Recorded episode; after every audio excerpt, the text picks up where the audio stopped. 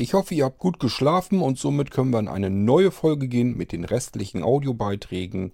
Wir starten mal.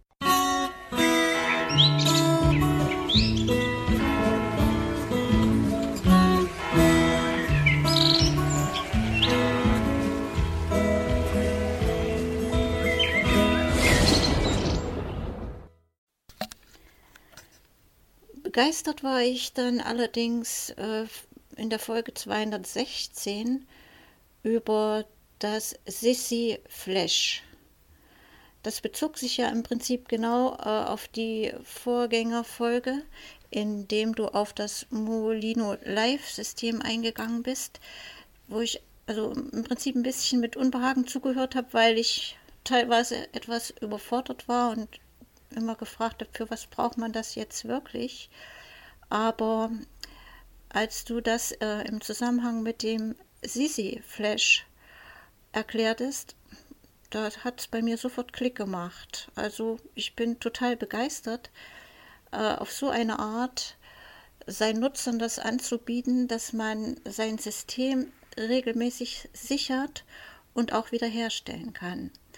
Das gefällt mir außerordentlich gut und ich bin ja schon so immer in groben Abständen an der Planung eines Nanocomputers und ich weiß jetzt schon, also daran habe ich sehr großes Interesse. Bärbel, davon weißt du auch noch gar nichts. Ähm, ich arbeite an verschiedenen, kompletten, ganz einfachen Sicherungs- und Wiederherstellungssysteme. Natürlich dann äh, gut bedienbar für Sehbehinderte und Blinde. Ziel ist schon seit sehr langer Zeit, dass äh, wirklich jeder, egal wie gut er sich mit Computern und deren Bedienung auskennt, ähm, wirklich ganz einfach jeden Computer, mit dem er arbeitet, mal eben ganz schnell sichern kann. Und wenn irgendwas vorgefallen ist, möglichst genauso einfach und komfortabel äh, eine Wiederherstellung durchführen kann. Ich ähm, fummel an mehreren verschiedenen Möglichkeiten herum. Das Sisi Flash ist eine Idee davon, die ich jetzt umsetze. Es gibt noch eine auf Grund basierend ähm, des HODD-Laufwerks. Und das ist auch so ein ganz typisches Ein-Klick-Sicherungssystem, an dem ich arbeite. Ähm, Ziel ist es dann mal, also du musst dir vorstellen, das HODD-Laufwerk ist wie so eine kleine externe USB-Festplatte. Ähm, Kann aber auch ähm, halt eine SSD eingebaut sein oder eine normale Festplatte. Und die hat an der Seite einen Knopf. Und wenn ich den drücke, kann man da irgendwas mit passieren lassen. So, und was ich damit vorhabe, äh, mit dem Knopf und dieser USB-Festplatte oder eben als eingebautes SSD-Laufwerk, ich komme gleich zu der Besonderheit dieses Laufwerks, ähm, ja, das ist einfach, wenn ich den Knopf drücke, dann merkt das System äh, auf der USB-Platte eben, okay, ich bin jetzt an einem funktionierenden, lauffähigen Computer, also will mein Anwender wohl mal eben einfach eine Sicherung machen. Da kann man jetzt einfach noch eine kleine Abfrage reindonnern, äh, die auch akustisch dann zusätzlich ist, sodass das ganze Ding auch funktioniert, für Blinde bedienbar, selbst wenn kein Screenreader oder irgendwas läuft. Dann kommt eben eine ganz normale Audiomeldung. Ähm, du hast die Sicherung gestartet, soll dieses System, soll das aktuell laufende System jetzt gesichert werden. Und äh, Enter Ja, ISC äh, Abbruch. Das kann man sich äh, ganz leicht behalten und so weiter. Das funktioniert also denkbar simpel. So, sagt man einfach Eingabe, jo, ich will das jetzt sichern und dann sichert er den Computer, so wie er jetzt gerade im Moment eben läuft. Das kann man, wie gesagt, blindlings machen, selbst mit Computern, ähm, wo überhaupt nichts an Hilfsmitteln drauf installiert ist. Der Computer läuft einfach und äh, man kann eben dieses, dieses Festplattenlaufwerk, das HODD-Laufwerk, anklemmen per USB, Knopf an der Seite drücken und dann wird eben eine Sicherung erstellt. So, nun haben wir natürlich den gegenteiligen Fall. Computer funktioniert nicht mehr. Möchte ich jetzt wieder herstellen. Wie kann ich jetzt vorgehen? Nun, ich setze dieses USB-Laufwerk wieder äh, an. Also mein HODD wieder angeklemmt per USB an diesem PC, der nicht mehr geht. Drücke wieder diesen seitlichen Knopf. Ähm, also ich schalte den Computer ein und drücke sofort diesen seitlichen Knopf. Und was passiert dann? Es wird eine Wiederherstellungs- CD virtuell eingelegt in dieses HODD-Laufwerk. Das heißt, der Computer, dem Computer wird vorgegaukelt, ähm, hier liegt jetzt eine CD-ROM drin, da sollst du von starten. Und die meisten Computer sind so eingestellt, dass wenn eine startbare CD im Laufwerk liegt, dass ein Computer dann davon startet. Deswegen funktioniert das noch am besten von der ganzen Geschichte her. So, der Computer startet eben das System von dem HODD-Laufwerk, das ihm vorgegaukelt wird, als hätte er ein CD-ROM-Laufwerk äh, angeschlossen und da läge eine CD drin, von der er eben starten kann. Macht er dann. Und dieses System wiederum soll dann nichts anderes tun, als nahezu genauso einfach zu analysieren, okay, ich habe hier ein Computersystem, kenne ich schon, da habe ich eine Sicherung auf meinem Laufwerk davon liegen. Also, äh, ich bin jetzt von dem HODD gestartet, nicht vom Computer aus, scheint also irgendwas mit dem Computer zu sein. Ähm, dann will der Anwender wohl scheinbar auf Knopfdruck eben diesen Computer wieder in, die, in den Zustand zurückbringen, wo er zuvor mal gesichert wurde, wovon ich eben die Sicherung auf meinem Laufwerk dazu passend gefunden habe. Das heißt, auch hier hat der Anwender wieder nichts anderes zu tun, als diesen seitlichen Knopf zu drücken. Und dann kommt nur noch eine Abfrage, möchtest du, ähm, möchtest du den Computer jetzt wiederherstellen? Ich habe hier eine Sicherung gefunden. Oder aber äh, möchtest du das nicht, hast du dich vertan, dann eben die ESC abbrechen. Und das, wie gesagt, akustisch. Auch da wieder, damit man äh, einfach, äh, ja, damit der Screenreader gar nicht so unbedingt laufen muss, sondern es wird eben einfach nur analysiert, ich habe hier einen Computer, habe ich den auf meinem Laufwerk gesichert? Wenn ja, äh, HODD ist gebootet worden. Also muss ja der Anwender irgendwas haben, dass er von dem PC äh, nicht mehr starten kann. Der hat hier die Taste gedrückt und den Computer eingeschaltet. Und äh, dann bietet er bloß noch eben an, soll ich diesen Computer wieder äh, herstellen in den Zustand, als du ihn gesichert hast? Oder was hast du hier vor? Hast du dich vertan? Dann drück ESC, dann starte ich den Rechner jetzt neu. Also wirklich denkbar einfach. Der Anwender soll eigentlich wirklich nicht mehr tun, als eine Taste seitlich zu drücken. Und das Ganze, der komplette Rest funktioniert von ganz allein. Denn äh, das System auf dem HDD-Laufwerk kann sich denken, was der Anwender will, wenn er diesen Knopf drückt. Drückt er diesen Knopf und der Computer ist gestartet, dann ist die Wahrscheinlichkeit hoch, dass der Anwender den Zustand dieses laufenden Computers jetzt sichern will, direkt auf das HODD-Laufwerk. Ähm, ist das System aber von dem HODD-Laufwerk gestartet und der Anwender hat den Knopf gedrückt, dann scheint der Computer ja irgendwie nicht zu laufen, sonst hätte er ja nicht von dem HODD-Laufwerk booten müssen. Also sagt er sich, okay, biete ich dem Anwender mal an, diesen Computer jetzt wieder herzustellen, denn ich habe eine Sicherung passend gefunden. Dann will er wohl offensichtlich diesen Computer wieder in den Zustand zurück zu, äh, zurückversetzen. Also das ist die absolut einfachste äh, Lösung, die ich in petto habe, an der ich arbeite ähm, ja, ich sage ja immer, mir fehlt im Prinzip eigentlich nur die Zeit. Ähm, die Entwicklungen sind immer so ziemlich im Gange alle, auch diese. Das ist alles schon soweit vorbereitet. Ich bin halt am Gange, ähm, denn die, äh, das System muss ja, wie gesagt, äh, den Computer analysieren, muss herausfinden, was der Anwender gerade will, muss ähm, die Sicherung passend zu dem System äh, ja, äh, sich merken, also sicherstellen, dass die Sicherung und das laufende System, dass das zusammengehört eben. Nicht, dass man versehentlich eine falsche Sicherung auf den falschen Computer äh, zu wiederherstellt. Das würde nicht funktionieren, würde es rumsen und der Computer geht danach dann eben auch nicht mehr. Das ist ja nicht Sinn der Sache. Also steckt, steckt schon eine ganze Menge Krempel dahinter, was eben entwickelt werden muss. Und da sitze ich aber dran. Und das Ganze zieht sich natürlich ewig in die Länge. Das dauert also über Jahre hinweg schon. Ähm, liegt einfach daran, weil ich mich um den ganz normalen Alltag ja auch noch kümmern muss. Ähm, aber das wäre so das einfachste System, dieses HODD. Ein Klick Sicherungs- und Wiederherstellungssystem. Ein Klick einfach, weil du an der Seite nur noch so einen kleinen Knopf drücken musst. Ja, das Sisi Flash ist eben ein zusätzliches System, das wieder auch seine Besonderheiten hat. Hat nicht so viel Platz, wie man auf dem HODD-Laufwerk haben kann. Ähm, dafür hat es aber vier verschiedene Speicher, die man eben benutzen kann. Und ähm, ja, letzten Endes soll das ja später dann so ähnlich laufen. Also man kann dann auch wieder eine Taste drücken, dann weiß er, aha, ähm, ich soll hier scheinbar jetzt eine Sicherung starten auf dieses verbundene Laufwerk.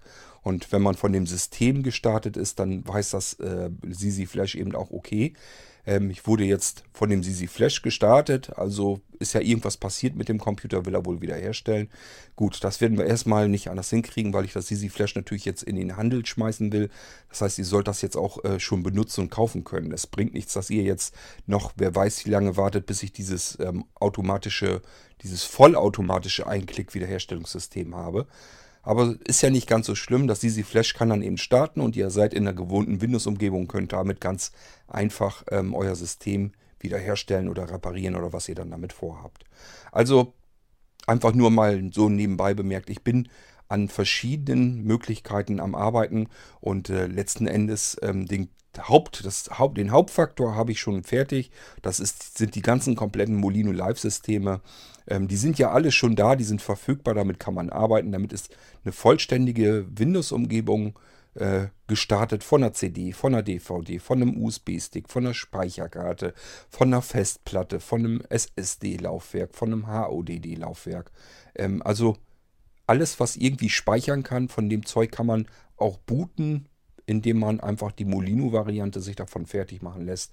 Und dann hat man eben einen startbaren Computer von einem externen Speicher ähm, mit sämtlichen Hilfsmitteln, die man so braucht und mit sämtlichen Werkzeugen an Softwarewerkzeugen, die man vielleicht auch so gebrauchen kann.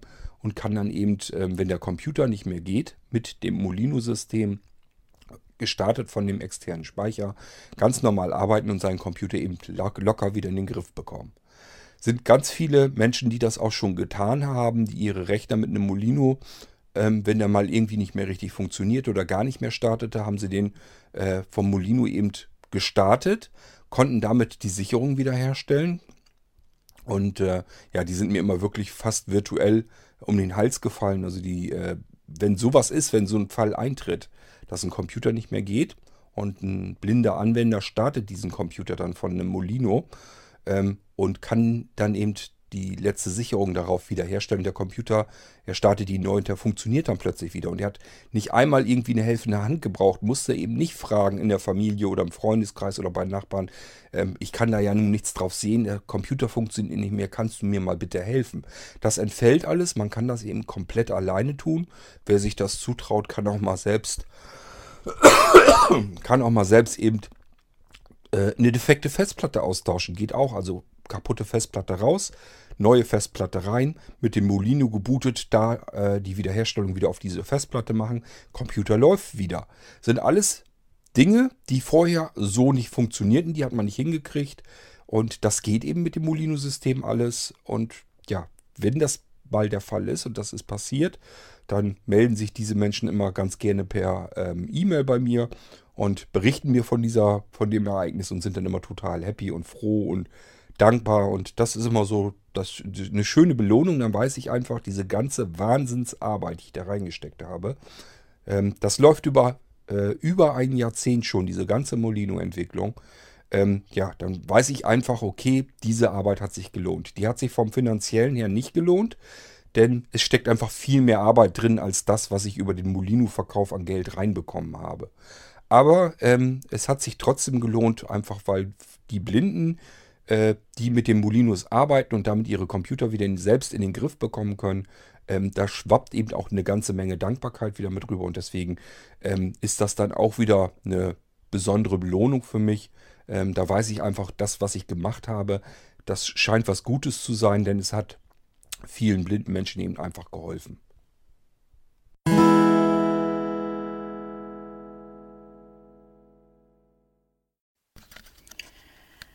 Dann sehr unterhaltsam Folge 218 Spuk im Klo.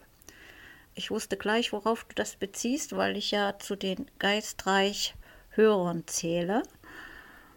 Ja, ich fasse mal zusammen. Also abgewickeltes Klopapier, die Rolle noch fast voll, ein Zigarettenstummel im Klobecken und eine Flasche alkoholischen, alkoholischen Inhalts war verschwunden und auf einmal wieder anwesend. Äh, da konnte ich irgendwie ein Kicher nicht unterdrücken. Für mich klingt das so, als ob sich jemand einen Zweitschlüssel für eure Wohnung besorgt hatte und euch wirklich einen Schabernack spielen wollte.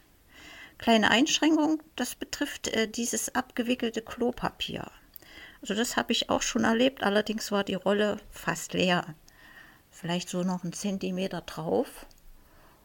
Und äh, ja, die wickelte sich ab, wie aus Geisterhand.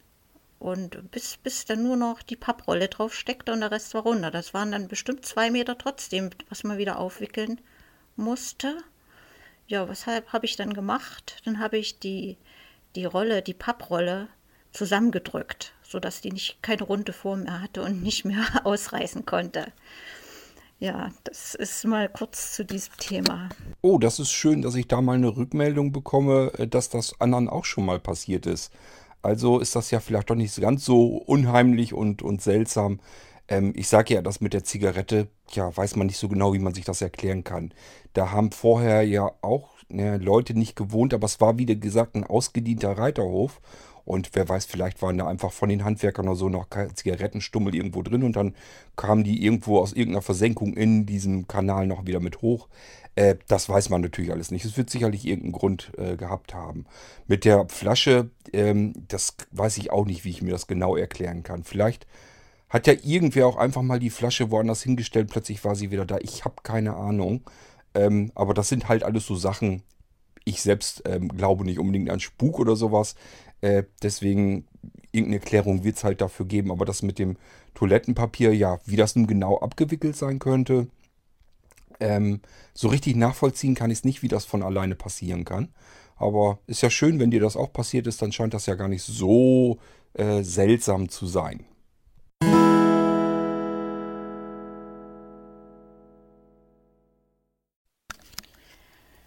Ja, und mit Folge 220, da triffst du ja genau meinen Nerv dienstlich am Telefon. Aber auf diese Art Telefonterroristen möchte ich lieber nicht eingehen, da schweigt des Sängers Höflichkeit. Und privat, klar, das kennt wohl jeder. Wie haben wir das gelöst? Wir sind bei der Telekom und ab dem vierten Rufzeichen schaltet sich automatisch äh, die Sprachbox dazu. Die ist äh, ziemlich barrierefrei zu bedienen. Echt klasse, das Teil. Ähm, und ähm, ich weiß jetzt, auf welche Taste muss ich das drücken, um die abzuhören. Und dann werden ein die Telefonnummern vorgelesen, die angerufen haben. Oder es hat halt jemand auf den Anrufbeantworter gesprochen. Und man kann auch direkt aus der Sprachbox heraus zurückrufen. So werden also die ganzen ungeliebten Anrufer herausgefiltert. Das heißt, äh, mein Mann und ich, wir hatten einfach äh, beschlossen, wir melden uns erstmal gar nicht. Das war die erste Zeit etwas schwierig. Man musste so ein bisschen äh, gegen seinen Drang ankämpfen, den Hörer abzunehmen. Aber nach einer Weile hat man sich dermaßen dran gewöhnt. Und das ist echt cool. Also seitdem sehen wir genau, wer angerufen hat und äh, was ist jetzt äh, eine unbekannte Nummer. Man sieht es auch schon in den Vorwahlen, das, das kann nur Werbung sein. Und was ist privat und die werden zurückgerufen. Allerdings muss ich zugeben, dass deine Lösung mit dieser Rufumleitung, die ist natürlich viel eleganter. Wenn ich das hätte machen können, hätte ich das auch gemacht. Naja, aber schön. Das war mal eine interessante Folge. Das war's für heute von mir. Viele Grüße von Bärbel. Gut, das machen wir mittlerweile genauso wie ihr. Das heißt, Anja und ich gehen normalerweise auch nicht ans Telefon, lassen die Leute einfach auf den AB drauf sprechen. Ist auch so, dass die Sachen, die bei mir im Büro ankommen an den Nummern, äh, da kriegen wir gar nichts von mit im Haus. Es ist nur, wenn ich im Büro bin, dann kriege ich überhaupt was mit, dass das klingelt. Ähm, deswegen, äh, Dennis stellte auch die Frage, ob, das, äh, ob wir das immer jedes Mal hören, wenn er dort anruft. Nein, das ähm, klingelt gar nicht erst. Ähm, also auf dem Podcast Anrufbeantworter hier zum irgendwas und so, das klingelt überhaupt nicht. Das kann man ja alles wunderschön in der Fritzbox einstellen, ist ja kein Problem.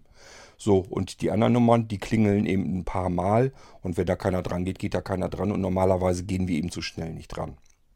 Ist also so, äh, dass wir das so machen wie ihr auch. Also wir lassen die Leute einfach drauf sprechen und wenn es wichtig ist, ähm, rufen wir sie eben einfach zurück und gut ist. Aber ich habe natürlich auch so ein bisschen das Problem, ist nicht jeder mit glücklich. Ähm, äh, gerade so meine Eltern oder so, die haben den, kann man sich vorstellen, ich werde nun 50, meine Eltern sind dementsprechend auch schon ein bisschen älter. Und die haben natürlich auch so ein bisschen Schiss, ja, wir sind, wir sind ja nun auch schon ein bisschen älter, wenn mal irgendwie was ist, euch kann man gar nicht vernünftig erreichen.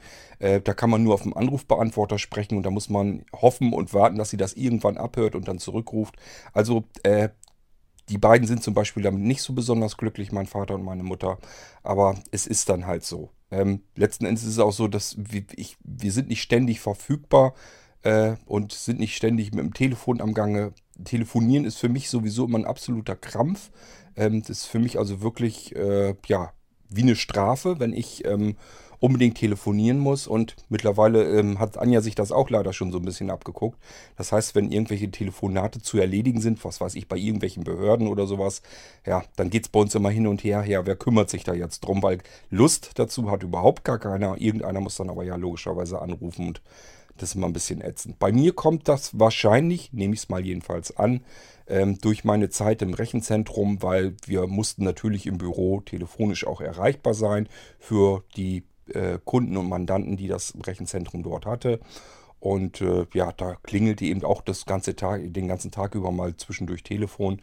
Und da musste man eben rangehen und man war ähm, ganz viel vom Tag äh, eigentlich am Telefon zugange und musste telefonieren. Und mir ist es einfach über geworden. Also es ist wirklich so, dass es für mich heute eine Strafe ist, irgendwie zu telefonieren. Ich könnte gut ohne Telefon leben, andere Menschen leider nicht.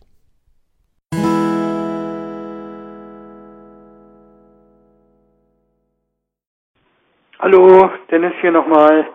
Ja, ähm, ich habe gerade mal kurz deinen äh, aktuellsten Audio-Podcast ähm, gehört mit den Telefonterroristen.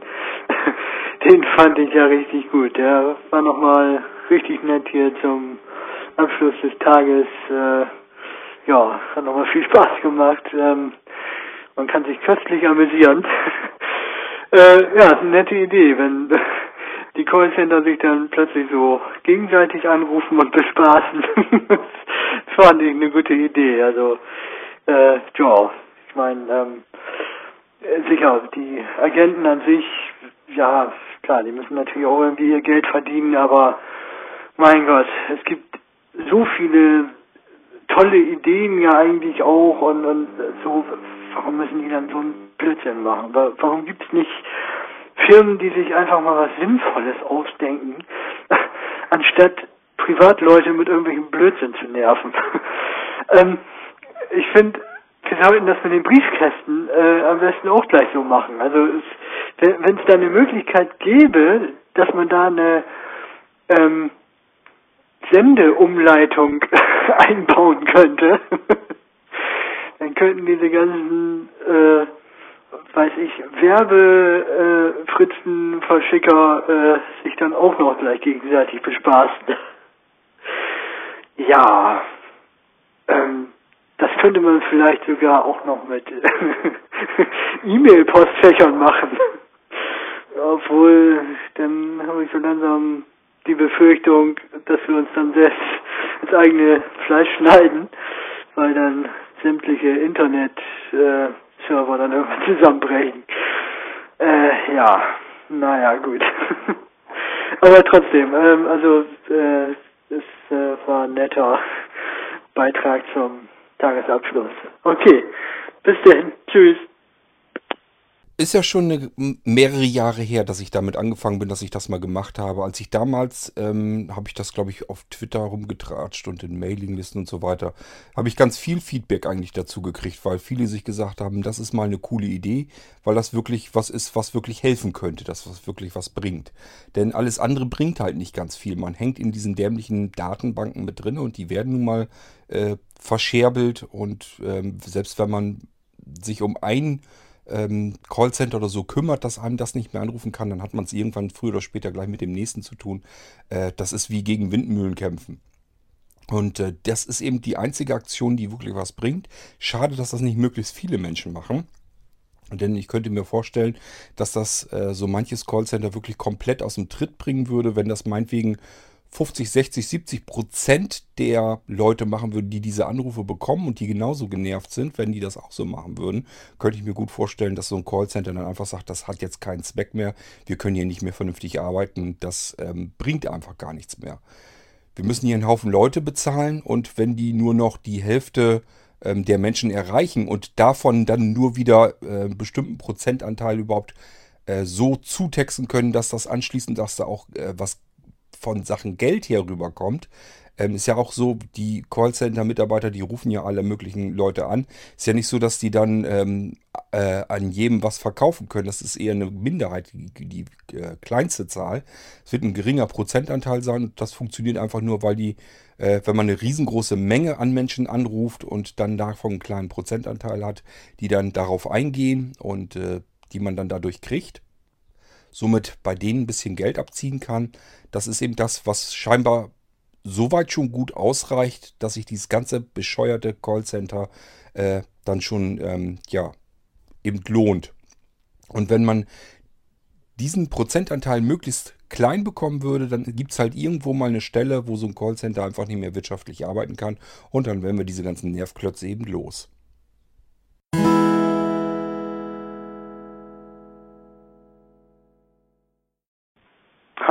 Dennis hier nochmal. Ja, ich komme jetzt auch schon fast vor wie so ein kleiner Telefonterrorist. Ähm, ich hoffe nur, dass äh, die Leitung dann nicht klingelt bei euch, aber ich denke mal, das hast du schon richtig dann wohl auch eingestellt, dass das nicht stört. Ähm, nee, äh, was ich nur noch äh, kurz fragen wollte, was ich vorhin vergessen habe, und zwar dieses Verzeichnis, das muss ja von irgendwem gepflegt werden, äh, dieses Telefonverzeichnis. Ähm, und da wäre jetzt die Frage, äh, kann man dann nicht an das entsprechende Unternehmen auch ne, aufgrund der eigenen Rechte auf eigene Daten und ich weiß nicht, was da so alles gibt, äh, ne, Schutz der eigenen Daten und so weiter, äh, kann man da nicht dann verlangen, dass dieses Unternehmen, was dieses Verzeichnis dann pflegt, ähm, die Daten da einfach rauslöscht? Das wäre ja fast noch einfacher, aber denke mal, das ist wahrscheinlich nicht gewollt, aber vielleicht kannst du da noch was zu sagen. Okay. So, nun aber. Bis denn. Tschüss. Zuerst mal, nein, es klingelt hier nichts, kannst ruhig drauf sprechen, aber deine E-Mail, die war ganz, äh, war total praktisch. Ich muss ja gestehen, ich hätte jetzt sonst wieder vergessen, mal eben zu gucken, sind denn überhaupt Anrufe auf dem Anrufbeantworter eingegangen. Ähm, es ist also so, wir bekommen E-Mails, also ich bekomme eine E-Mail, Anja auch, mit einmal mit dem, Audio, mit dem Beitrag, mit der Aufnahme auf den Anrufbeantworter und auch steht auch die Nummer und so weiter drin und wann der Anruf getätigt wurde.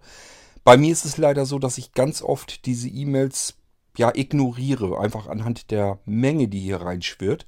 Es sind ja mehrere hundert E-Mails, die ich am Tag bekomme. So, die laufen mir auch auf dem iPhone natürlich entlang.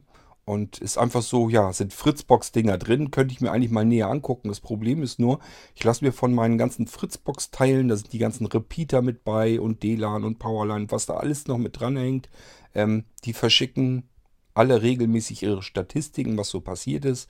Ist einfach dazu da, damit ich ab und zu einfach gucken kann, ähm, was ist jetzt abgelaufen. Und das Problem ist aber, dadurch ähm, kriegt man so ein, so ein, so ein Blick einfach auf die E-Mails, dass man diesen ganzen Krempel eben ignoriert. Und wenn da wichtige Sachen dazwischen sind, dass Fritzbox sagt, ja, ich habe hier aber eine Nachricht für dich aufgenommen, ist natürlich ein bisschen dämlich. Ähm, Anja kriegt es eher mit, die kriegt nur ein paar E-Mails, weil die das mit diesem ganzen E-Mail-Salat gar nicht so hat. Die hat da vielleicht ein, zwei gewollte Newsletter, so chefkoch.de und so, da lässt sich das Rezept des Tages zuschicken, aber ganz viel mehr ist es eben bei ihr nicht. Deswegen kriegt die das eher mit dem E-Mail-Postfach. Und normalerweise ist es so, dass sie mir auch Bescheid sagt, du weißt, dass da jemand angerufen hat. Aber äh, funktioniert leider auch nicht zuverlässig. Dennis, das heißt, Anja hat mir bisher auch noch nicht gesagt, äh, dass du auf dem AB gesprochen hattest und deswegen warst du, wärst du mir sonst jetzt untergegangen. Irgendwann hätte ich es hoffentlich vielleicht mal mitbekommen, dass du da noch was drauf gesprochen hast.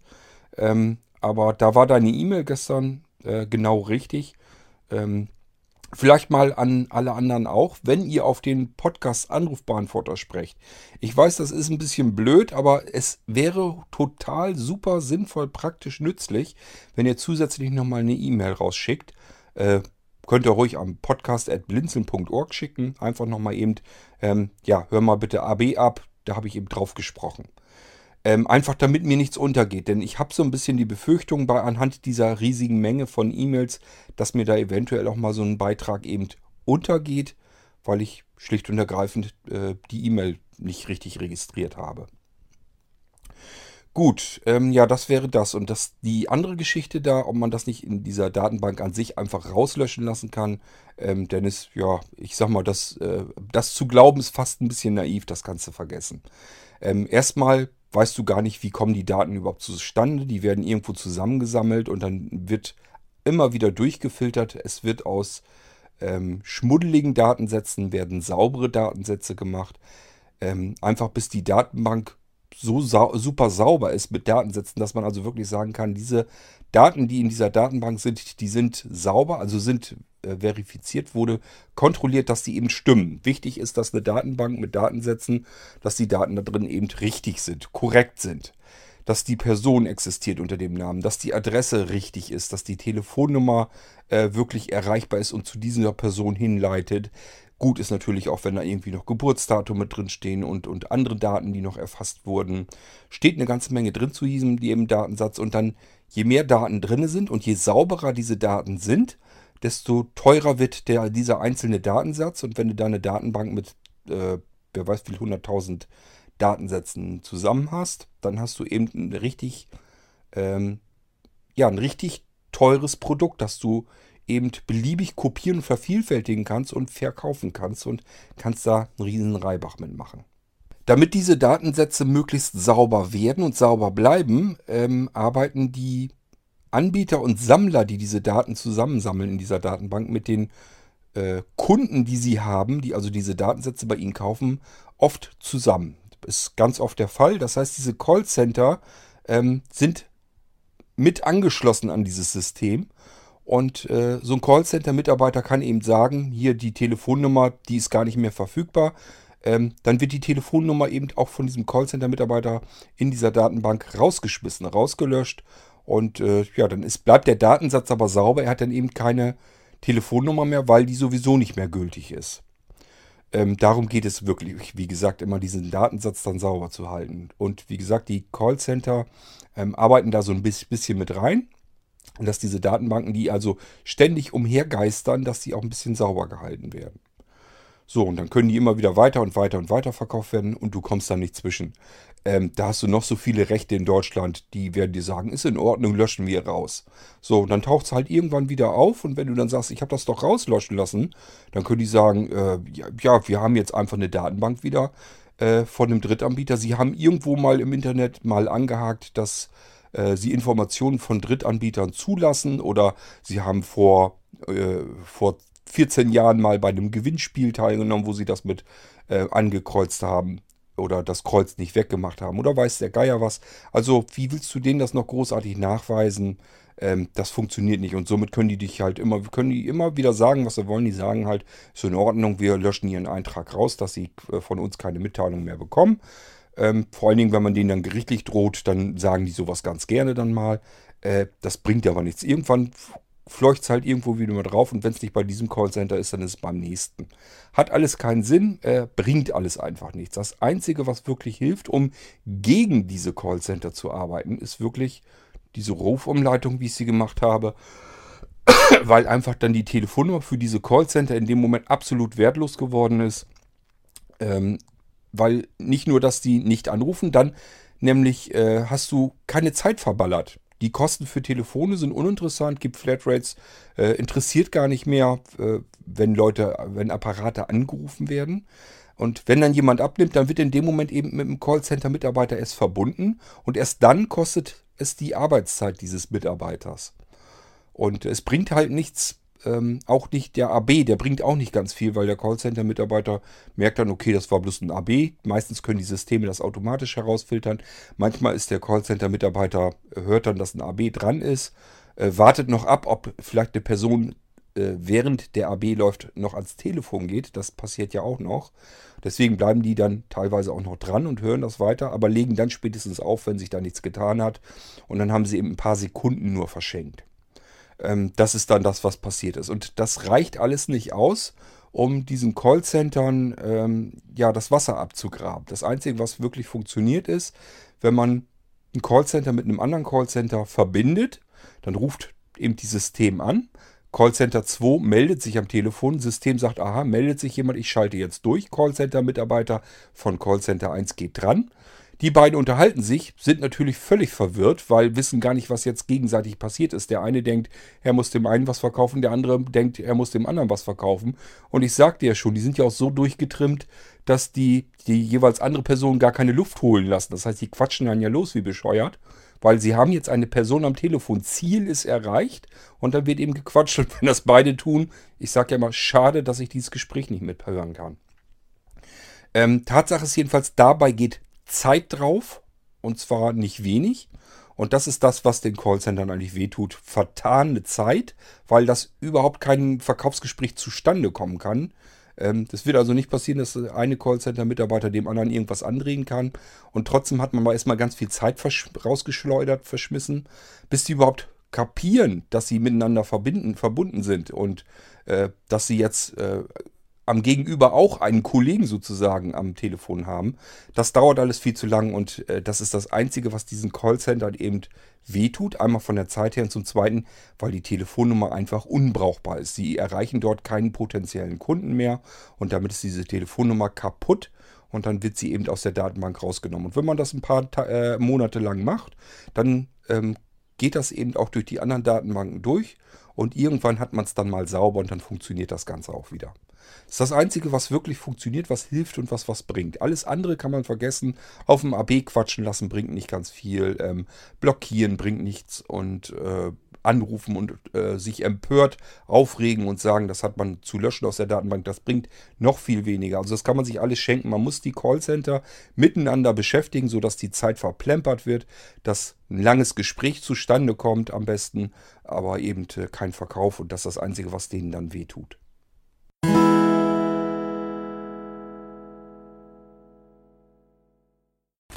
Moin Kurt, Thorsten hier. Kurzes Feedback zum Sissy. Äh, Paket habe ich gerade abgeholt. Äh, ist wirklich sehr gut verpackt, also da kann man nichts sagen. Das Teil selbst gut verarbeitet, äh, schön übersichtlich, wirklich gut zu bedienen. Äh, Speicher ist auch gut. Haben noch nicht viel mitgemacht, aber schaut alles bestens aus. Geld ist auch unterwegs. Äh, nochmal danke. Ciao. Prima, dass das bei dir alles schön angekommen ist und du zufrieden bist. Freut mich. Ähm, ja, dass das was Anständiges, ich lege da schon ein bisschen Wert drauf. Also die Sachen, die wir bei Blinzeln anbieten im Shop, ähm, das, die, den Sachen gehen im Normalfall immer ganz viele Filter vorher voraus.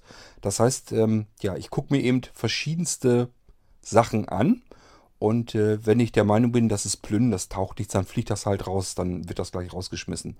Wenn also diese Schalter ähm, von dem Sisi Flash und so, wenn das alles Mist wäre, ähm, billiger Krempel, der nicht richtig funktioniert oder eben saumäßig verarbeitet wäre, dann würde ich es wahrscheinlich eher nicht verkaufen, weil äh, letztens man brockt sich einfach nur viel Arbeit und Ärger an. Die Leute ärgern sich, weil sie Mist angedreht bekommen haben.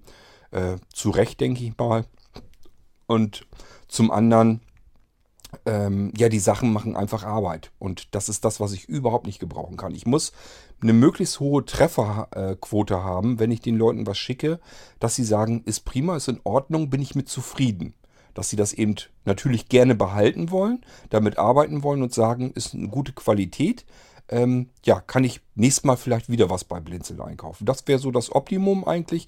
Und das passiert eben dadurch, dass ich alles vorher einmal ordentlich durchfilter. Das heißt, wenn ich jetzt irgendwie ein bestimmtes Teil brauche, lasse ich mir verschiedene Sachen zuschicken. Ähm, funktioniert eben ganz auch über Import. Das heißt, es ist oftmals so, dass ich die Sachen in Deutschland so gar nicht bekommen kann. Muss mir die dann ähm, aus dem Ausland hereinschicken lassen. Ähm, ja, und dann gucke ich mir verschiedene Sachen eben an. Und wenn ich sage, jo, das hier ist das Beste, dann ist das eben das Teil, was ich dann mit in den Shop nehme. Ähm, spielt auch dann vom Preis her nur eine untergeordnete Rolle. Das heißt, wenn das jetzt ein Teil ist, das kostet vielleicht ein paar Euro mehr als die anderen Teile, ähm, dann ist mir das scheißegal. Äh, mir ist also nicht wichtig, dass wir möglichst viele Bestellungen haben, dass die Leute das kaufen, weil es billig ist, sondern die Leute, die das dann kaufen, sollen eine vernünftige Qualität haben zu einem vernünftigen Preis. Das ist immer das, wo ich immer so, ich versuche immer, die goldene Mitte zu finden. Ich versuche auch nicht irgendwie Luxus oder sowas, irgend so Luxusartikel ähm, zu verkaufen oder so, dass ich mir einfach sage, es spielt jetzt, Geld spielt überhaupt keine Rolle und dann ist das Ding einfach schweineteuer, weil es vielleicht besonders edel ist oder besonders toll verarbeitet ist, weil das ähm, irgendwie ein Schmuckstück ist oder sowas. Das kommt mir weniger drauf an. Es muss vernünftig verarbeitet sein und äh, den Eindruck machen, als wenn das auch lange Zeit eben bestehen kann und nicht so ein typisches Wegwerfprodukt ist. Das muss nicht unbedingt sein. Und wenn ich das hinbekommen habe, dann bin ich zufrieden, dann kommt das Ding eben in den Shop und dann kann ich eben zu Recht sagen, ähm, wenn ich so ein Teil rausschicke, dann kann ich wirklich sagen, das ist das von den Dingern, die ich probiert habe, die so ähnlich sind, ist das das Beste, was ich zwischen herausgefunden habe. So habt ihr so eine Vorfilterauswahl, ähm, gilt eben auch ganz besonders jetzt bei den Lautsprechern zum Beispiel. Ähm, wenn ich bedenke, wie viele verschiedene Lautsprecher ich gekauft habe, diese Bluetooth-Lautsprecher, ist ein absoluter Wahnsinn. Und äh, davon habe ich eben die meiner Meinung nach besten, zwei besten herausgesucht und die sind eben, eben in den Shop reingekommen. So dass die Leute, die diese Lautsprecher jetzt zum Beispiel bei Blinzeln dann bestellen und die bekommen die dann, dann sind die im Normalfall sehr zufrieden. Äh, bekomme ich immer positive Rückmeldung und das ist genau mein Ziel, weil da habe ich eben keine Arbeit dann damit. Da kommen die Dinger nicht wieder zurück und ich muss dann erstmal wieder ähm, ja, zusehen, was ich damit mache.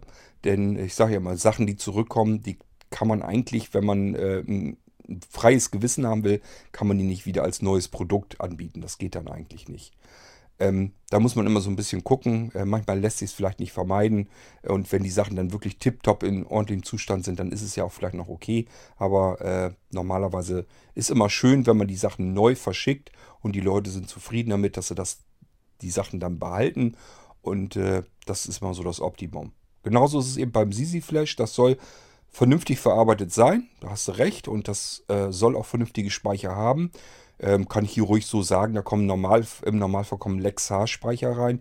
Wer die Marke nicht kennt, ähm, das ist ein Hersteller in den USA, äh, die nennen sich Micron, äh, Micron Electronics und äh, das ist ein Hersteller, der einzige letzte verbliebene, der noch DRAM-Bausteine in den USA herstellt, selber herstellt, also der nicht auf dem asiatischen Markt alles herstellen lässt, sondern in den USA mit einem sehr hohen Qualitätsanspruch. Und der hat irgendwann mal auch die Flash-Firma Lexar aufgekauft. Und die stellen diese äh, Flash-Speichermedien her, also USB-Sticks und Speicherkarten und so weiter. Und diese Speicher haben gewisse Vorteile, die werden nicht so heiß, die haben eine hohe Qualität, eine sehr hohe Langlebigkeit. Ich habe eigentlich noch keinen einzigen Lexar äh, gehabt, der irgendwie verreckt ist, der wirklich kaputt gegangen ist. Nee, ich kann mich wirklich an keinen einzigen erinnern und ich benutze die Dinger wirklich schon seit Ewigkeiten. Also so lange wie ich denken kann, habe ich sehr gerne habe ich sehr gerne unter anderem eben solche Lexar-Speicher. Äh, überall da, wo ich eine hohe Qualität brauche. Das ist beim Sisi Flash ja natürlich ähm, nötig und deswegen kommen die da eben auch wieder rein. Ähm, ja, haben auch eine hohe Performance. Performance. Äh, auch das äh, gefällt mir ganz gut bei diesen Speichern und deswegen kommen die, wenn möglich, eben in dieses Sisi Flash mit rein. Ja, ähm, das heißt, ich achte da schon drauf, dass das vernünftig was taugt, denn ihr wollt eure Sicherungen da drauf machen.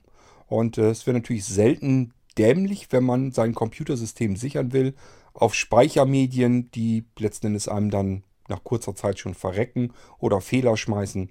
Das ist genau das, was man bei einer Sicherung nicht gebrauchen kann. Und deswegen können wir da nicht einfach die billigsten Speicher nehmen, sondern müssen schon zusehen, dass da spezielle bestimmte Speicher, Flash-Speicher mit reinkommen.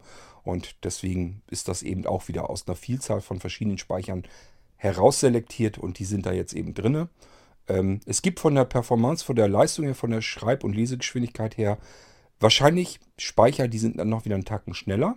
Ähm, aber äh, das sind eben auch welche, da wird oftmals dieser Speicher sehr heiß. Gerade bei diesen kleinen Speichern äh, ist das so ein Problem. Das ist ja nur so ein Speicher, der ist dann so groß wie so ein Fingernagel und äh, hat also eine hohe Speicherdichte. Und alles, was eine hohe Speicherdichte mit hohen Schreib-Leseraten hat, äh, das wird eben sehr heiß und dann steigt es eben irgendwann ganz schnell auch wieder aus. Da muss man also schon sehr genau gucken. Man kann nicht einfach irgendeinen Flash-Speicher nehmen und da reinstecken. Ähm, so geht es nicht und deswegen achte ich da drauf. So, ähm, mir geht es also wirklich darum, dass ich mit einem ordentlichen, vernünftigen Gewissen von mir her sagen kann, alles, was ich tun konnte, habe ich getan, damit ihr ein anständiges, vernünftiges Teil habt, egal was ihr da jetzt dann habt. Und äh, wenn es dann doch noch vorkommen sollte, dass man dann wirklich sagt, ich bin da aber trotzdem mit unzufrieden, dann muss man sich eben mal an mich wenden und dann muss man gucken, kann man da irgendwas tun, dass man diese Unzufriedenheit aus dem Weg bekommen kann, dass man sagen kann, okay, äh, ich probiere für dich mal eben was anderes aus und suche dir eine Alternative.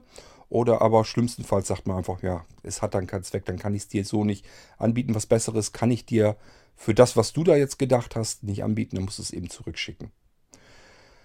Ähm, ja, aber ihr habt ja hier im Podcast äh, schon erfahren, es gibt natürlich auch solche Leute, mit denen ich zu tun habe, äh, da ärgere ich mich dann drüber, sind eigentlich immer zwei verschiedene äh, Bereiche. Und zwar der erste, den haben wir jetzt vor ein paar Folgen mal gehabt, der einfach wortlos was zurückgeschickt hat, wo ich lange Zeit, mehrere Stunden dran gearbeitet habe. Wenn ich das einfach so wortlos zurückbekomme, das ärgert mich maßlos. Das könnt ihr euch vielleicht selber auch vorstellen.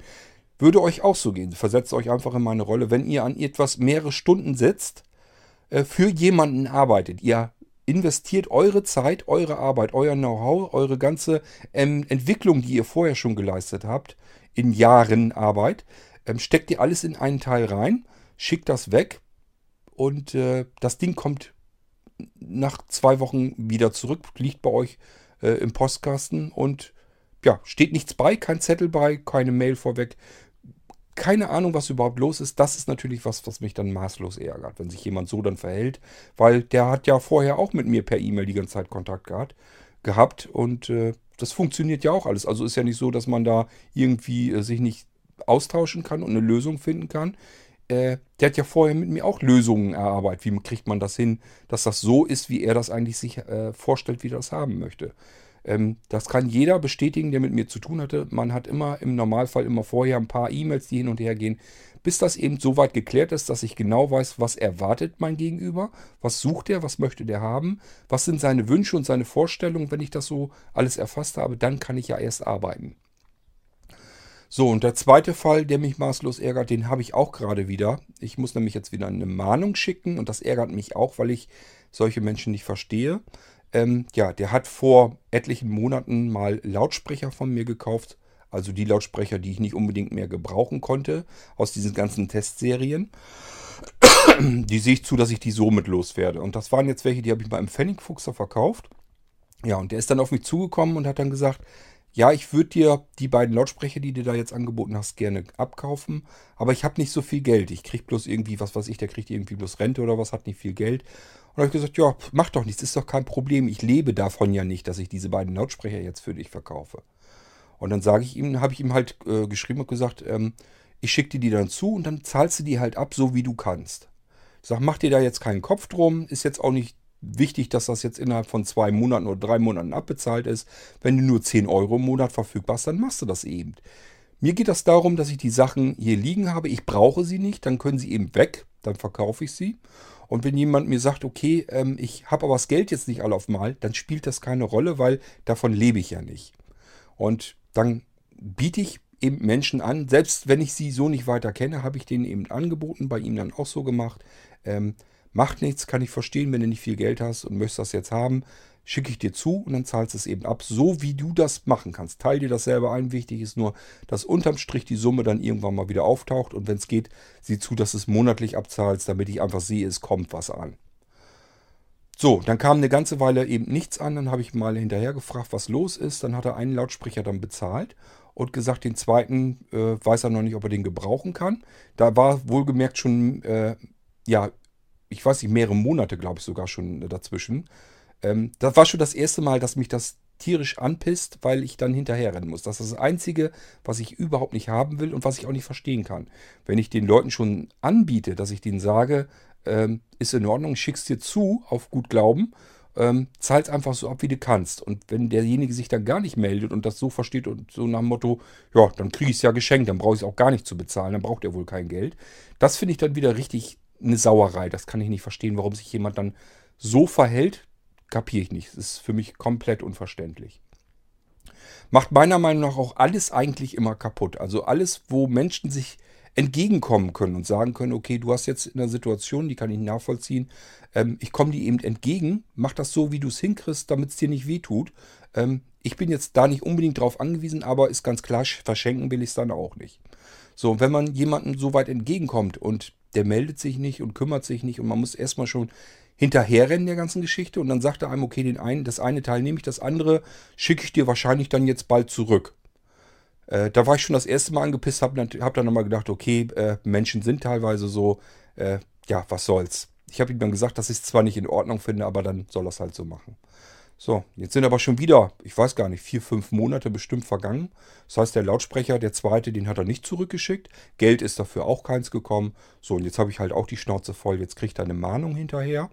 Und äh, die wird er vermutlich mal nicht bezahlen. Ich habe ihn also zwischendurch auch schon einmal wieder angemeldet, habe gesagt, dass ich das äh, scheiße von ihm finde und äh, ich ihm eine Mahnung dann schicken werde und dann geht das ans Inkassobüro.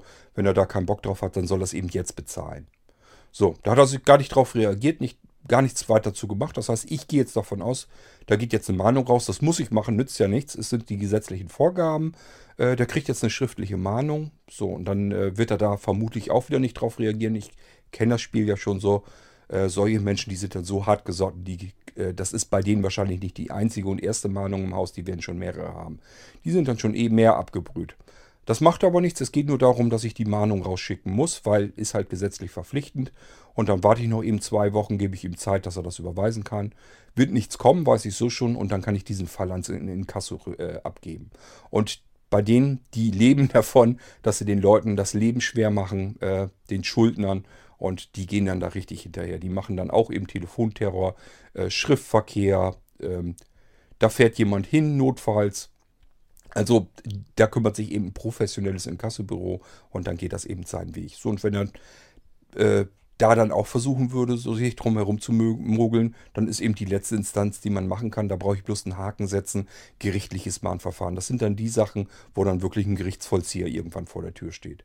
Und das alles wegen, wegen einem dämlichen, dusseligen Lautsprecher, wo er einfach hätte sagen können, okay, ich bezahle ihn jetzt mal eben ab, 10 Euro im Monat habe ich ja übrig, kein Thema. Und äh, dann wäre das Ding komplett außer Welt gewesen, wäre überhaupt kein Problem gewesen. Und ich hätte mich ja sogar darauf eingelassen, noch nach Monaten, die er das Ding ja schon hatte und benutzt hatte, als er das hätte zurückschicken wollen. Bis jetzt habe ich natürlich auch keinen Bock mehr. Jetzt brauche ich es auch nicht mehr zurückschicken. Das Ding ist ja schon, äh, ich weiß gar nicht, das ist schon ein halbes oder dreiviertel Jahr her, äh, dass der die Lautsprecher bekommen hat. Äh, jetzt will ich das Zeug auch nicht mehr wieder haben. Bloß, wie gesagt, das sind so Dinge, die kann ich überhaupt nicht nachvollziehen, warum Menschen sich so doof verhalten. Äh, das macht doch nur Arbeit, Ärger, kostet ein Irrsinniges an Geld, kostet Zeit. Zeit kostet sogar mich, weil ich muss mich auch um den Mist wieder kümmern. Ich muss E-Mails hinterher schicken, muss mich äh, muss hinterherlaufen ähm, und ihn fragen, warum man das nicht mal gedenkt, irgendwie mal abzuzahlen. Dann äh, ärgert man sich rum, weil er sagt sich nach etlichen Monaten, die er das Teil schon hat, auch weiß ich nicht, ich glaube, ich brauche es doch nicht, schick's dir zurück. Das ist auch schon so eine Art und Weise. Ich verstehe einfach nicht, warum Menschen äh, so sein können. Kapiere ich nicht. Die machen alles kaputt. Für die Leute, die dann ehrlich äh, sind, mit denen man zu tun hat, die dann sagen, ich kann es mir auch nicht leisten und die das dann aber abzahlen, die gibt es zum Glück auch, das ist die Mehrheit. Aber es gibt einfach Arschlöcher auf dieser Welt, äh, die auf Kosten anderer Menschen leben. Und ich kann das einfach nicht ab und ich verstehe es auch nicht. Ich muss meine Rechnung hier auch bezahlen. Das ist für mich ganz normal und selbstverständlich, wenn ich eine Dienstleistung oder mir irgendwas kaufe, irgendwas bestelle, dass ich das bezahlen muss, ist für mich vollkommen logisch und normal und selbstverständlich.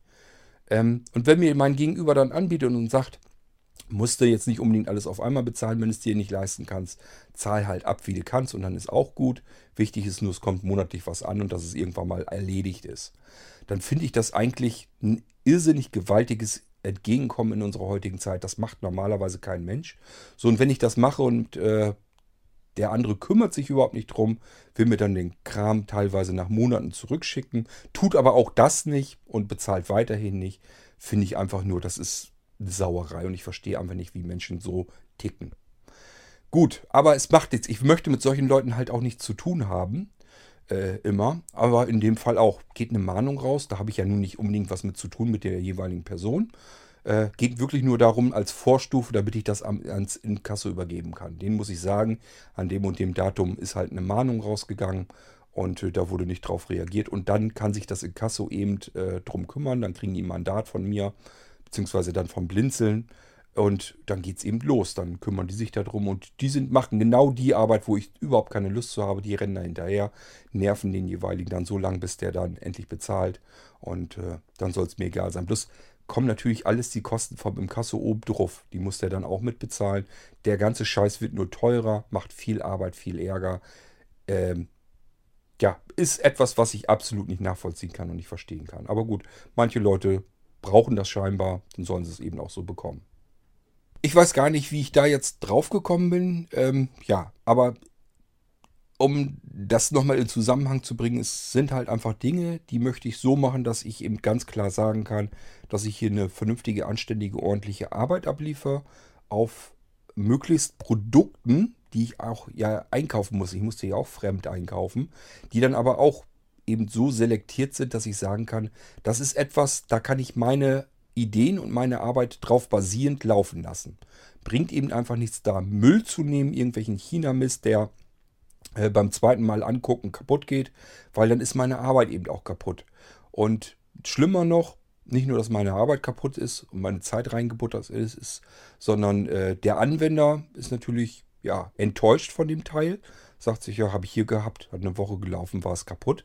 Das ist doof. Und zum Zweiten, es kommt dann zurück und macht alles zusätzliche Zeit und Arbeit, die ich einfach gar nicht eigentlich habe. Ich muss mich natürlich drum kümmern, es geht ja gar nicht anders. Aber ist halt einfach nicht mit eingeplant. So, und deswegen ist das halt scheiße und deswegen sehe ich halt immer zu, dass ich alles, was ich tun kann, von meiner Seite her, damit eben dieser Fall gar nicht passieren kann. Ähm, ja. Und der Dreh an der ganzen Geschichte ist, wenn ich so viel Zeit und Arbeit da rein investiere, dann möchte ich halt irgendwann auch ähm, einfach, dass man sich mir gegenüber genauso fair und anständig verhält. Dann bin ich immer, ich bin immer der Meinung, wenn sich beide Seiten fair und vernünftig äh, verhalten, gut miteinander umgehen, dann kann da ja nur was Schönes bei rauskommen. Dann ist das etwas, was funktioniert, woran man Freude haben kann, beide Seiten und dann klappt das alles auch. Und äh, wenn sich eine Seite unfair verhält, dann ist das meiner Meinung nach immer das Problem an der ganzen Geschichte. Dann fängt das an, dass der ganze Mist keinen, keinen Spaß mehr macht, keine Freude mehr macht. Auf beiden Seiten dann nicht. Und das ist das, was eben total ätzend ist. Es gibt eben Menschen, damit hat man zu tun, äh, die genau das machen. Und das ist das, was ich nicht verstehe. So bin ich da, glaube ich, drauf zu sprechen gekommen.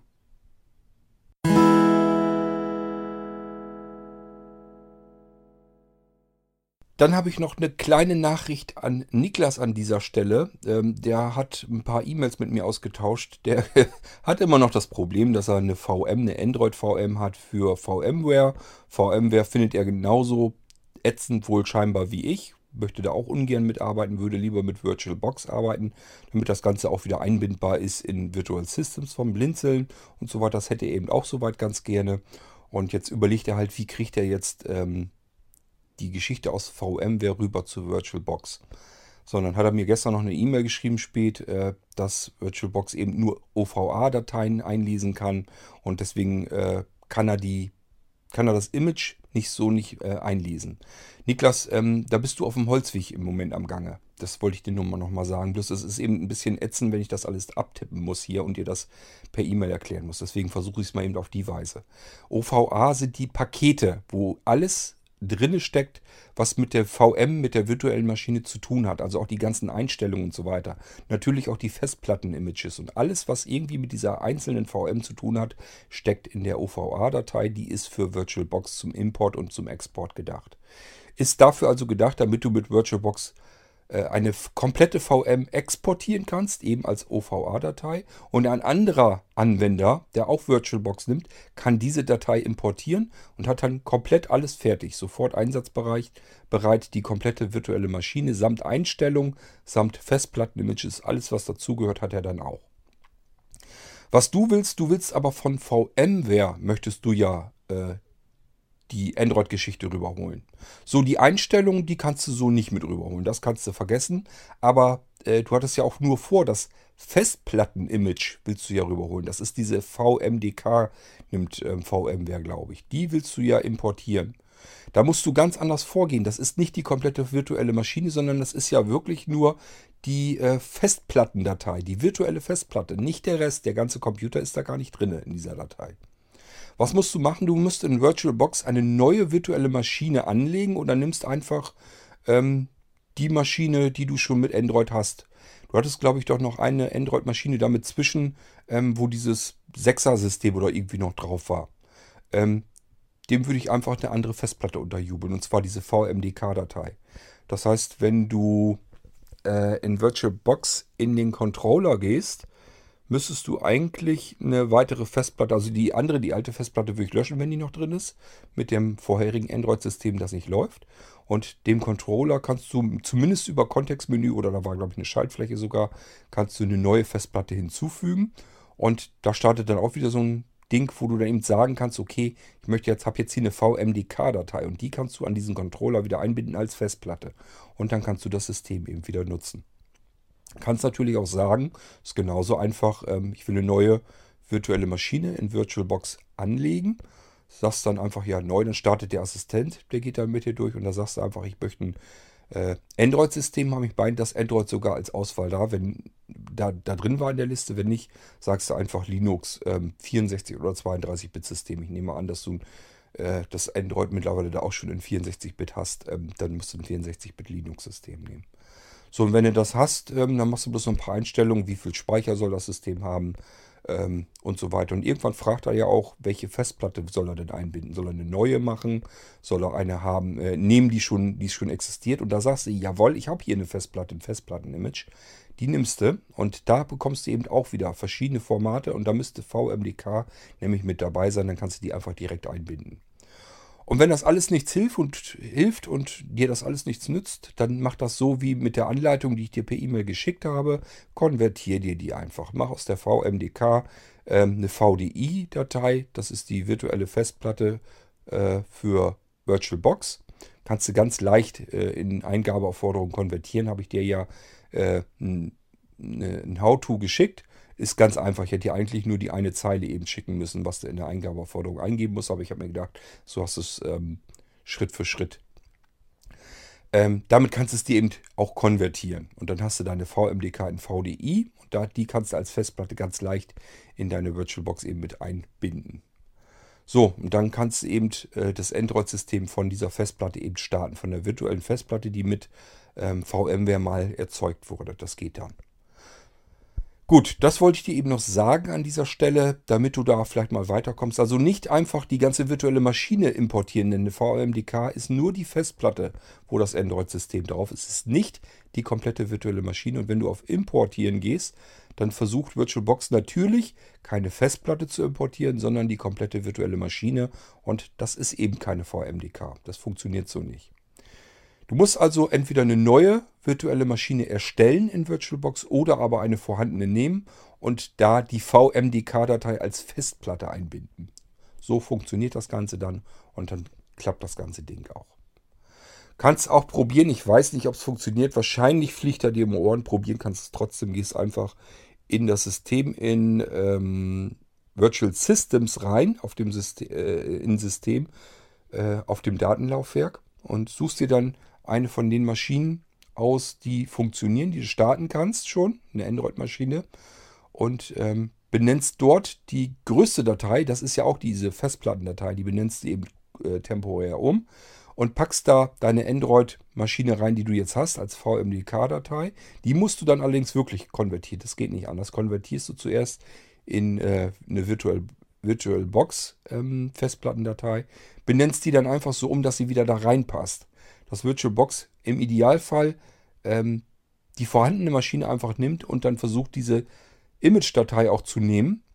Wenn du Glück hast, fliegt dir das Ding nicht um die Ohren und er merkt das gar nicht, dass du ihm die Festplatten-Image-Datei unterm Arsch äh, unter weggerissen und ersetzt hast gegen die, die du hast.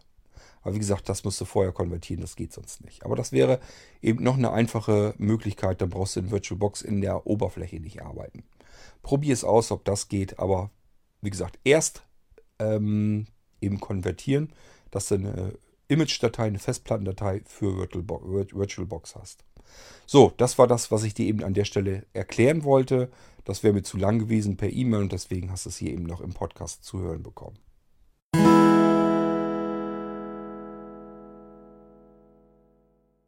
Ach ja, ich habe noch eine E-Mail von dem Erich bekommen. Der hatte gefragt, ob ich mal irgendwie was machen könnte und sagen könnte zu E-Mail-Verschlüsselung. Also ich nehme an, dass er so PGP und sowas meint. Also Möglichkeiten, um seine E-Mails zu verschlüsseln und verschlüsselt zu übertragen. Äh, einfach damit die nicht mitgelauscht, mitgelesen werden können. Fragte auch, ob ich äh, eventuell dafür schon eine eigenständige, komfortable Lösung anbieten könnte. Ähm, ja, es ist also nicht so, dass ich da gar nichts hätte. Äh, es ist aber auch nicht so, dass ich was Fertiges hätte. In der Tat habe ich mir da auch schon mal Gedanken dazu gemacht, wie man das ein bisschen besser, also einfacher handhabbar machen kann. Gedacht hatte ich mir einfach ähm, ein kleines Programm, mit dem man, wenn man seine E-Mail fertig geschrieben hat, dass man einfach strga, strgc macht und hält dann, ich glaube, die strgc-Taste gedrückt und drückt dann gleich danach die Shift-Taste. Irgendwie hatte ich mir sowas gebastelt. Und dann kommt eben ähm, ja dieses Vogelzwitschern, das kennt man vielleicht schon aus ein paar anderen Programmen. Und dann wird der Text der E-Mail ähm, aus der Zwischenablage verschlüsselt mit Software vom Blinzeln und wieder eingefügt und dadurch, dass man das in der E-Mail den Text eben komplett markiert hatte und der Befehl kommt, das wieder einzufügen, wird er eben ersetzt gegen Zahlen, äh, also diesen verschlüsselten Text, den man dann nicht mehr so einfach auslesen kann. So, und dann kann man einfach auf Senden klicken und beim Empfänger kommt halt eine komplett äh, verwurstete E-Mail an mit Text, äh, den kein Mensch mehr lesen kann. So, und der muss im Prinzip aber leider das Gleiche machen. Das heißt, man muss sich damit einig sein, dass man sich dieses Programm eben just auf seinen Rechner installiert. Und ähm, dann kann man das eben machen. Und da kann man natürlich auch das ganze Ding noch mit einem Passwort versehen. Das kann man sich einmal austauschen und dann ist das eben auch möglich, dass man diesen Text der E-Mail zusätzlich noch per Passwort ähm, verschlüsseln und entschlüsseln kann. Das kann man dann freimachen, wie man möchte. Das heißt, das wäre so der Ansatz, den ich mal probiert habe. Und da habe ich auch so ein bisschen was Halbfertiges. Das habe ich aber nie so fertig gemacht, dass ich es auch äh, den Leuten hätte anbieten können. Aber machbar wäre das. Das Problem ist, wie gesagt, nur, es müssen beide Seiten sich dann einig sein, dass sie diese kleine Echse dann eben dazu starten, wenn sie eben äh, E-Mails verschicken wollen und auch eben lesen wollen. Ich weiß nicht, ob das so die richtig elegante Geschichte ist. Das Einzige, was es halt ist, es ist wirklich extrem einfach, weil man drückt im Prinzip nur zum Verschlüsseln der E-Mail ähm, strgc, dann C loslassen, Shift dazu drücken und dann ist der ganze komplette Text eben verschlüsselt. genau das gleiche Spiel eben dann, äh, wenn der Empfänger seine E-Mail, sein Kauderwelsch, was er da bekommen hat, wieder in sichtbaren und lesbaren Text zurückverwandeln will, macht er eben die gleichen Schritte. Das ist eben relativ einfach, schnell und komfortabel und deswegen ähm, wäre das eben machbar und möglich. Ähm, ja, hat eben Nachteile und Vorteile. Und ich weiß eben nicht, ob das wirklich so eine Geschichte ist, die man gebrauchen kann und brauchen möchte. So und alles andere, Erich, was du sonst so vielleicht auch schon mal gehört hast, dieses Ganze mit dem PGP, mit den Schlüsseln und so, die man sich in sein E-Mail-Programm einbinden kann. Das Problem ist, ähm, es funktioniert letzten Endes in jedem E-Mail-Programm unterschiedlich. Das heißt, ich müsste für jedes einzelne E-Mail-Programm äh, einen Podcast machen, in dem ich das erklären kann, wie ihr das einbinden könnt und äh, wie das Ganze dann vonstatten geht und funktioniert, wie man damit arbeitet. Ist ein mordsmäßiger Aufwand, auch für mich, weil ich arbeite natürlich nicht mit sämtlichen E-Mail-Clients. Ähm, zum Beispiel den Thunderbird, den finde ich persönlich ziemlich ätzend, weil weil der zum Beispiel ähm, überhaupt gar nicht uns Sehbehinderte mit Sehrest vernünftig annimmt. Ich habe meine Auflösung, meine Bildschirmauflösung eben nun in einer bestimmten Auflösung eingestellt, mit bestimmten Schriftgrad. Das ist natürlich ganz klar, es vergrößert die Schriftart, die Elemente sind vergrößert. Die Bildschirmauflösung ist reduziert vielleicht und das weicht eben so ein bisschen vom Standard äh, ab, wie man normalerweise seinen Desktop und die Auflösung und alles eingestellt hat, die Elemente. Ja, und schon sind in Thunderbird etliche Dinge einfach abgeschnitten, werden nicht mit eingeblendet. Und ich habe mich immer gewundert, warum kann ich denn dieses alte Scheißding nicht richtig bedienen? Wo sind denn hier die Schaltflächen, die ich jetzt brauche, um weiterzukommen und so weiter? Ja, die waren einfach nur nicht mit eingeblendet. Und bei Thunderbird ist das so beknackt gemacht. Man sieht unten den Rand von Thunderbird, es ist auch keine Scrollleiste oder sowas zu sehen. Man denkt einfach, da ist nicht mehr. Ähm, bis ich dann irgendwann drauf gekommen bin, mir die ähm, Auflösung hochzuschreiben, noch schrauben bis zum geht nicht mehr und äh, die Bildschirmelemente zu verkleinern und dann passt das alles wieder rein und dann sieht das in Thunderbird eben wieder normal aus. Problem ist dann aber wieder, es ist alles viel zu fusselig und zu klein, ich kann es dann nicht vernünftig bedienen und das will ich so alles gar nicht. Das heißt, für mich ist das Arbeiten in solch einem E-Mail-Programm einfach nicht wirklich schön, das macht keinen Spaß und äh, ja, das ist, ich muss mich überall reinfuchsen, weil das nichts ist, was ich jeden Tag benutze, sondern nur wenn irgendein Anwender mal ein Problem hat. Äh, das heißt, es kommt mal vor, dass jemand sagt, ähm, er möchte hier bei uns die Blinzeln Connect Server eingerichtet haben, sein Postfach, kriegt er nicht hin in Thunderbird und dann sage ich, ich verstehe ehrlich gesagt nicht so richtig, wo das Problem ist, aber gut, wenn du es nicht hinkriegst, äh, da ist nichts Besonderes oder sowas dran, mache ich es dir eben als portable, portablen Thunderbird eben fertig und lade dir das hoch, lädst dir runter, startest äh, die Exe und kannst sofort mit deinen E-Mail-Programmen arbeiten, mit deinen E-Mails. So, das habe ich schon ein paar Mal gemacht. Das heißt, dann das sind so die Momente, wo ich eben ein Konto einrichten muss im äh, Thunderbird. Dann arbeite ich just mit dem Programm. Genauso mit Outlook Express. Wenn jemand mal ein Problem hat oder so, muss ich eben gucken, wie geht es in Outlook Express, wie geht es in Outlook und so weiter. Das ist das Einzige, wo ich in Berührung habe mit allen anderen E-Mail-Programmen. Ich arbeite selbst unter Windows am Computer nur mit The Bud. Ähm, und ja, damit arbeite ich äh, seit 20 Jahren fast schon. Ja, fehlt, glaube ich, nicht mehr ganz viel. Und äh, ja, ich habe nie was anderes gebraucht und das ist mein tägliches E-Mail-Programm. Selbst da benutze ich gar nicht den kompletten Funktionsumfang, den dieses Programm bereitstellt. Brauche ich vieles gar nicht davon. Die ganzen Kalendergeschichte und sowas, das brauche ich alles überhaupt nicht, benutze ich gar nicht bei dem Ding. Ähm, aber äh, ja, auch da, ich könnte es da vielleicht noch am ehesten erklären, wie es geht. Nun ist es bei mir aber auch so, ich verschlüssel die E-Mails selber gar nicht. Wenn ich irgendwas ähm, habe, was äh, nicht auslesbar sein soll für andere, ähm, ja, benutze ich das, erstmal benutze ich das auf unserem eigenen Server. Das heißt, da sind keine Server dazwischen geschaltet, nur die vom äh, Zugangsprovider noch. Ähm, und zum anderen haben wir es oft auch schon so gemacht, dass wir zum Beispiel mal äh, empfindlichere Daten vielleicht mit iMessage eben äh, rüberschicken oder sowas. Äh, und ich habe auch schon mal ein Programm gebastelt, mit dem man eben was verschicken und wieder, also mit dem man Botschaften übertragen kann. Die werden auch mehrfach verschlüsselt ineinander gepackt, dann wieder mehrfach verschlüsselt auseinander gepackt. Ist einfach nur ein kleines Programm, da kann man Text einfügen oder rein tippen.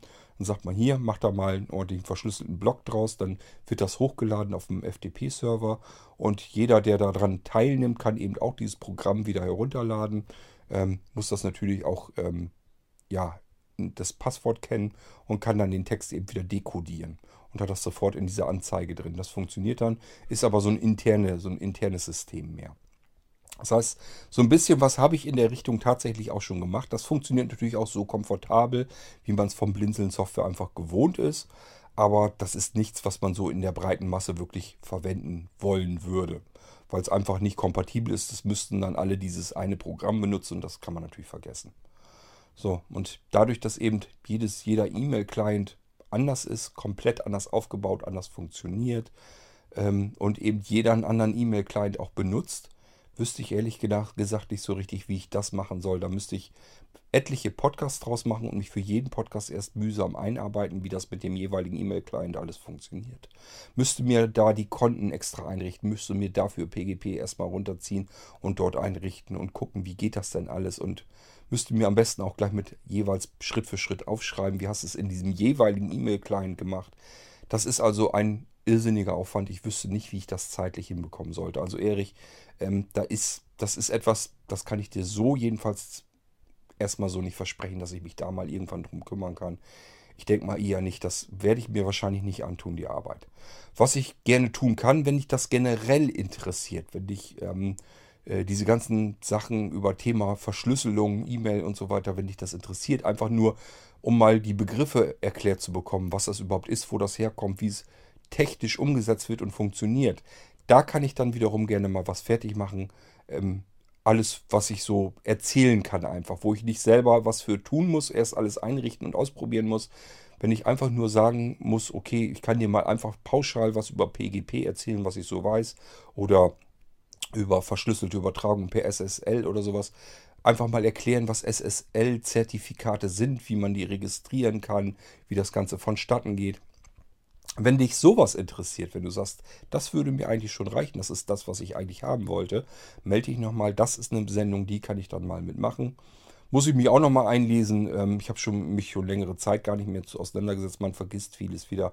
Ist aber nicht so schlimm. Ähm, wir sind auch schon SSL-Zertifikat-Anbieter gewesen. Und äh, ich kann mich noch ganz gut erinnern, wie wir die Dinger selber registriert haben, selber eingebunden haben und so weiter. Ähm, da kann man dann vielleicht nochmal eben was dazu schreiben und sagen. Aber äh, wie gesagt, jetzt anhand richtig praxisnah in E-Mail-Clients das vorzuführen, das ist mir viel zu viel Arbeit. Das kann ich hier so im Podcast nicht leisten. Dafür fehlt mir schlicht und ergreifend die Zeit.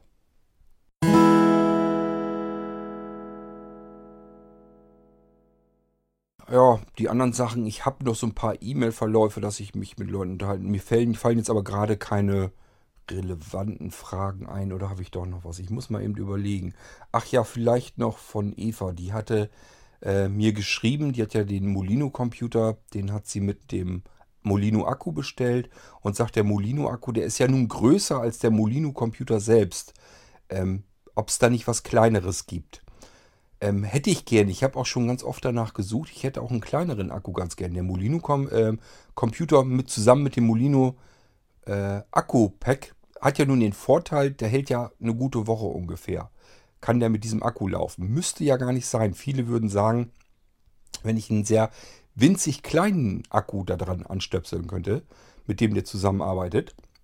Und dieser Akku läuft vielleicht bloß 6, 7, 8 Stunden. Das wird mir schon völlig reichen. Geht nur darum, dass ich eben mit dem Molino-Computer beispielsweise bei einer Zugfahrt eben arbeiten könnte dann. So, deswegen versuche ich natürlich solch einen winzigen kleinen Akku zu finden. Problem ist nur alle, die können diese Leistung nicht zur Verfügung stellen, die ich brauche, dann, um den Molino-Computer mit Spannung zu versorgen. Ähm, ich bin ständig auf der Suche, dass ich einen winzigen Akku finde, der also möglichst nicht größer ist als der Molino-Computer, im Idealfall natürlich dann kleiner. Ähm, aber das ist wirklich nicht ganz so einfach, weil alle von der Bauform her kleineren Akkus haben immer auch die kleinere Spannungsversorgung, die kleinere Leistung ähm, und können den Molino-Computer einfach erst gar nicht mit Strom versorgen. Der fängt, fängt gar nicht erst an zu starten, weil er einfach nicht genug Saft bekommt auf dem Ding. Hat also nicht wenig, weniger mit der Kapazität zu tun, als ganz einfach nur mit der Spannung, die anliegen muss, damit der Molino-Computer überhaupt loslegen kann zu arbeiten. Das kriegen diese kleinen Akkus nicht hin. Äh, ich bleibe aber am, äh, am Ball und gucke immer wieder zwischendurch mal, bis ich vielleicht hoffentlich irgendwann mal so einen kleinen winzigen Akku finde, der das schafft. Gut, ähm, das wäre noch die Geschichte dazu gewesen. Und ähm, ja, bin nach wie vor, ich bin noch echt am überlegen, ob ich noch Fragen vergessen habe, die ich hier noch mit reinnehmen könnte. Ähm, Nee. Also diejenigen, die Fragen haben per E-Mail, den schreibe ich sowieso schon immer per E-Mail zurück. Ich war bloß eben am überlegen, ob da noch was dazwischen war, was ich hier im Podcast noch mit unterbringen kann. Fällt mir jetzt aber nichts weiter zu ein. Audiobeiträge haben wir jetzt auch alle erledigt. Somit können wir diese Podcast-Episode auch beenden. Wir sind über die Stunde wieder rüber. Und ich würde mal sagen, ja, das war wieder eine runde U-Folge. So ein bisschen mit so einem kleinen F noch mit drin, aber deswegen, da machen wir jetzt nicht wieder eine neue Folge draus. Ja, und somit, wir sind relativ mitten in der Woche. Ich wünsche euch einen schönen Wochenrest. Weiß nicht, ob noch eine Folge kommt. Gehe ich erstmal von aus, aber versprechen mag ich es euch auch nicht.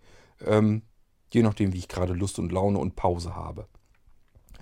Okay, so, und dann wünsche ich euch bis zur nächsten Folge alles Gute, macht's gut und ich sage mal Tschüss, bis zum nächsten Mal. Euer Kurt Hagen.